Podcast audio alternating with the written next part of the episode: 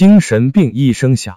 八月十二日多云，今天真是大好事。早上我把女友带到外面散步，在石桥上，我跟她彻底摊牌，分手，一切都跟她讲明，就是要分手，不想耽误她的青春。原本我想看看她的表现，没想到她跟我料想的一样，百般撒娇，想要留在我身边。哼，可恶的女人啊！竟然试图使用花言巧语蒙骗我，我才不会让你继续毒害我呢！我实在忍无可忍，忍无可忍则无需再忍。我使尽全力给了他一巴掌，我的手都肿了。我知道他很疼，哭声很大，很绝望。看他远去，我反而很平静，很平静。翻到诊疗日记下一页，八月十三日的日记竟被人为撕掉。我继续看八月十四日的内容。八月十四日晴。今天阳光明媚，心情很好。今天是个大喜的日子。昨天我跟女友和好，现在我们一切很好，我们俩才是真正的神仙眷侣。今天是我们举行婚礼的大喜日子，虽然只有我们两个，没有亲朋的祝福，但我们一天都很开心，很快乐。今天我们把新家布置的漂漂亮亮的，又把昨天准备的照片全贴在房间里。正午时分。我漫步到附近一家小店吃午饭，店家匆匆送来一张菜单，又匆匆回到后厨。周围几桌客人自我进店以后，就不断交头接耳讲些什么，那种感觉让我很不自在，仿佛数千根针一样在刺扎我的身体，很是难受。饭菜上齐，我狼吞虎咽，吃完将钱往桌上一丢，慌忙离开。饭后闲逛，我才注意到我居然身上披着白大褂。我只好悻悻回到住处。卧房中，我看到房屋主人跟女友的众多合影，之前没太留意，细看我才发现这些照片有很多相似和很多奇怪的地方。每一张照片的男主人都是身穿白大褂，并且其面部都被人为擦成模糊不清的模样，像是故意为之。女主人在照片中都是身穿红色裙子，每张照片的面部容貌都有差别。如果不仔细瞧，很难相信这是同一人的照片。两人的表情和动作基本一致，摆拍的一样。我很好奇这里曾经发生过什么样的故事。走到病房，继续翻阅诊疗日记，日记上是更加潦草的字迹。八月十五日晴，结婚后的生活果然不一样，心情舒畅，天气也晴了，病人也来了。患者空白性别，男，年龄六十二岁，症状。入睡困难，易醒，精力过人，语无伦次，情绪易变。聊天内容：老人家，您最近睡眠怎么样？睡不好，睡不着，睡不好，睡不着，早上会早醒吗？嘿嘿，睡不着，睡不好。老人家，还有别的吗？吼吼怒吼声，睡不着，醒得早，睡不着，醒得早。好，病情我了解了，我把药包好放在你外衣口袋里。药包外面有笔写的每天用量，你回到家让家里人给你吃，嘿嘿哈哈。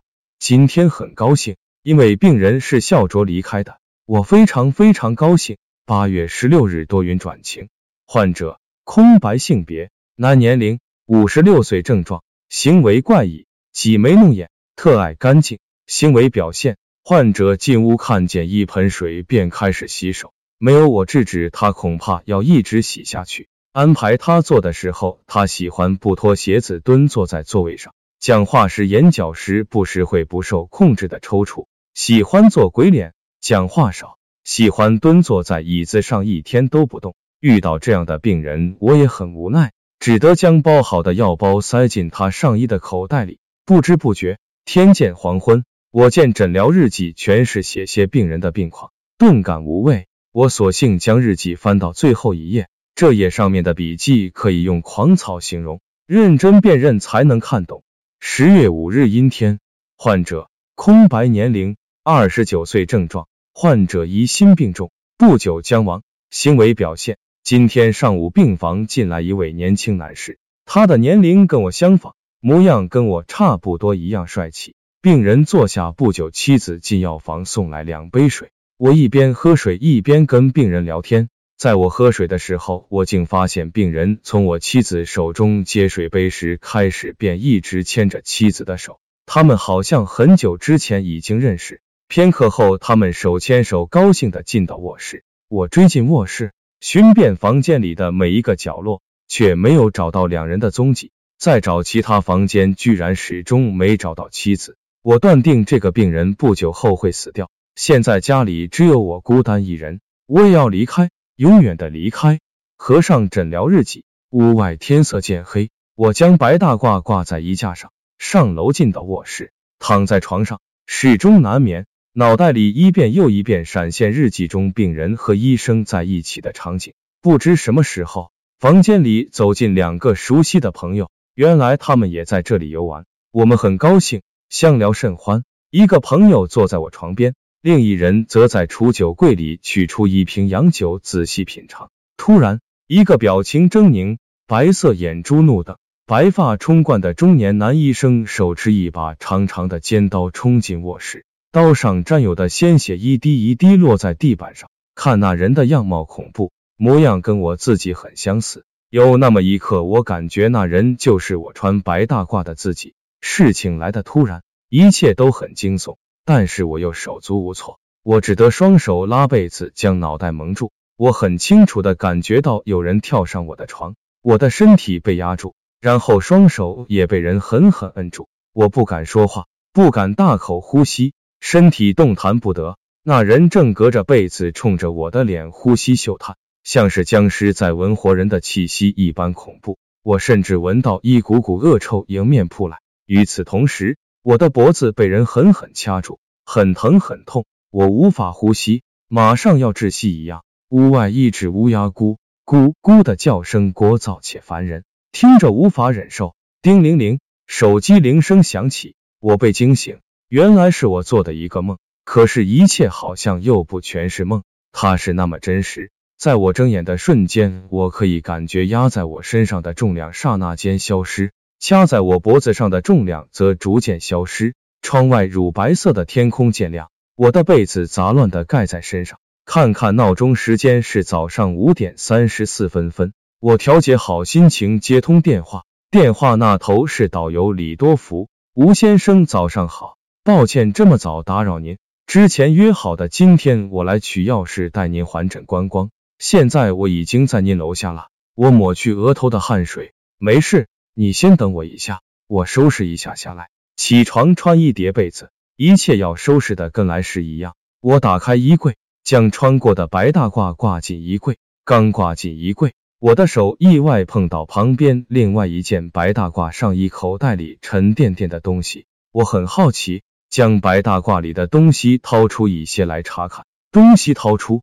是一个一个小药包，白纸叠成的，上面写着不同的药片用量和开药时间。我很惊诧，将白大褂里里外外、上上下下几个口袋里的所有药包全部倒在地上，按时间一一排列。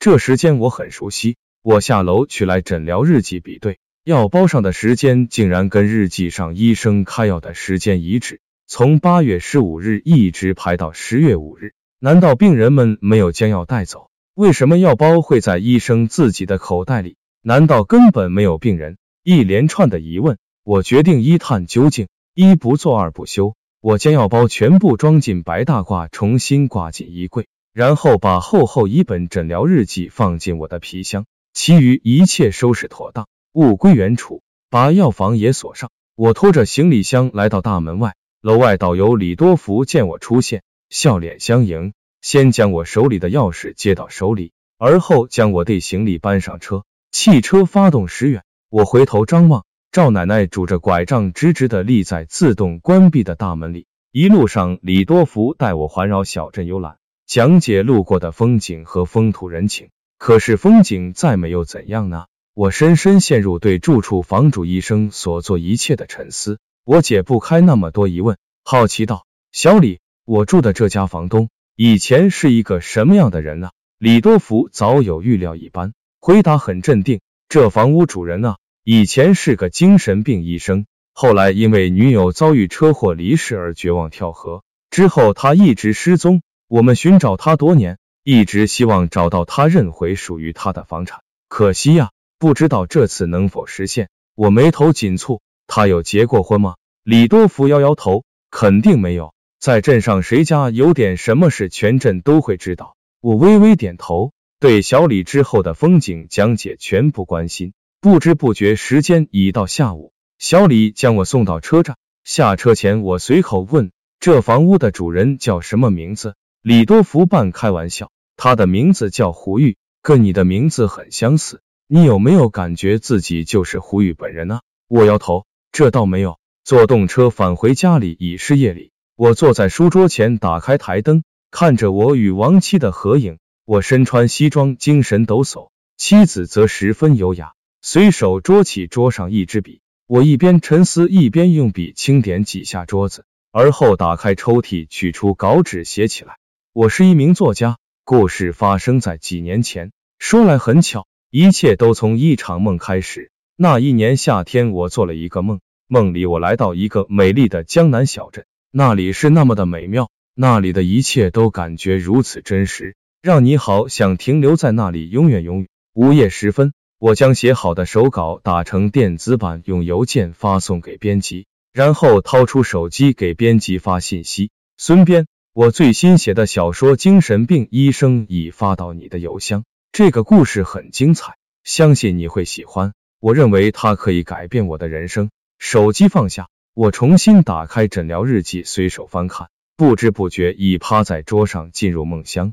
清晨，我身披白大褂，在小镇漫无目的地闲逛。一路上空无一人，空气很潮湿，弥散着厚厚的雾气。四周一边静寂，没有一丝声响。我漫步到石桥，在桥上看风景。不知什么原因，我莫名其妙跨过护栏，站到桥外部的边缘上，然后张开双臂，闭上眼睛。呼一声，不要啊，千万别跳啊！耳边传来熟悉的喊声，我回头竟发现叫喊者是赵奶奶。我跳入河中，双手拼命挣扎。东西掉落地上，我被惊醒，低头查看，地上是碎落的相框和诊疗日记。我弯腰去拾，手指被破碎的玻璃碴扎破，我只好用嘴巴吮吸伤口，另一只手去拿落地的物品。在拿诊疗日记的时候，一张折叠的纸片掉落在地，打开来却是意外的发现，一张被人为撕下的日记。八月十三日那张。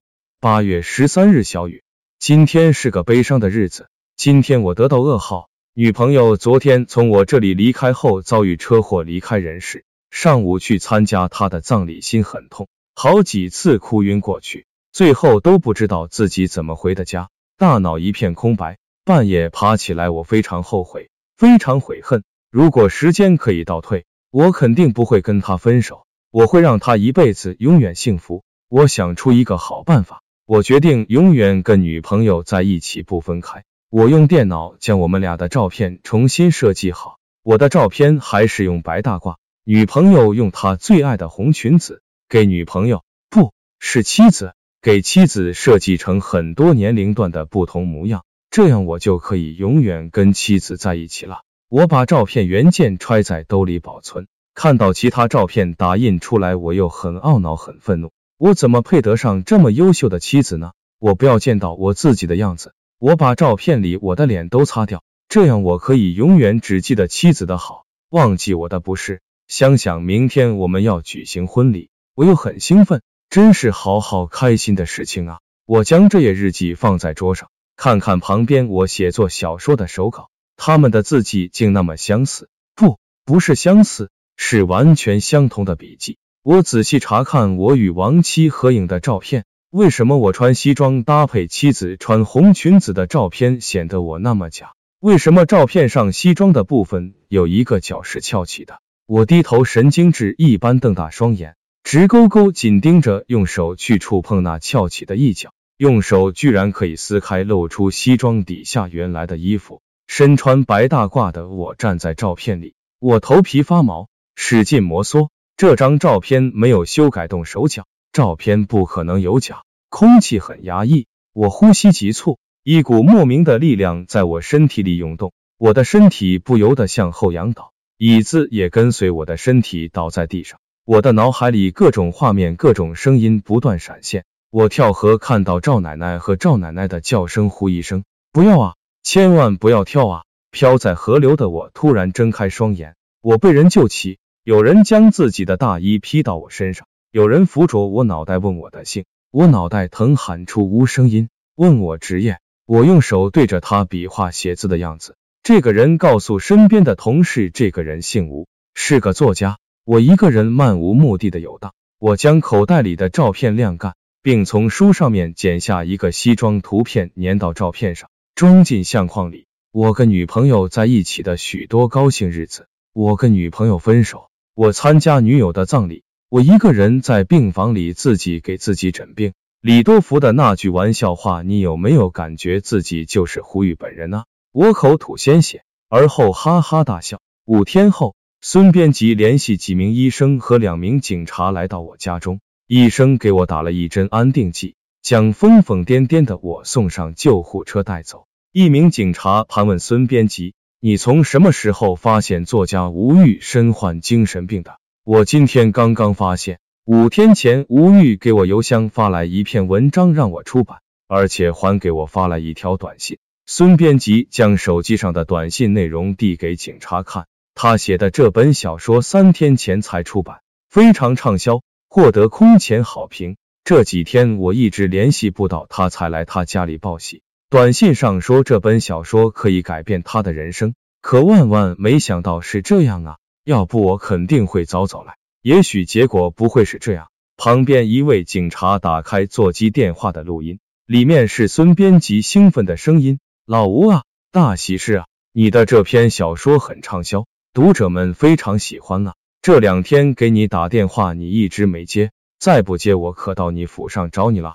到时候我们俩好好喝一顿，不醉不归啊！哈哈，事情我们会调查清楚。”一警察将手机归还孙编辑。而后跟另外一名警察带着记事本离开。数日后，在江南小镇我住过的那幢小楼的院子中，阳光下，我在角落疯疯癫癫自言自语。在远处，李多福手拿一本我写的小说，望着我跟赵奶奶讲话。赵奶奶，我们本想让胡玉先生找回记忆，收回房产，却万万没想到胡医生早前已犯严重的精神病啊！赵奶奶摇头叹气，满是遗憾。哎，可惜啊，可惜啊！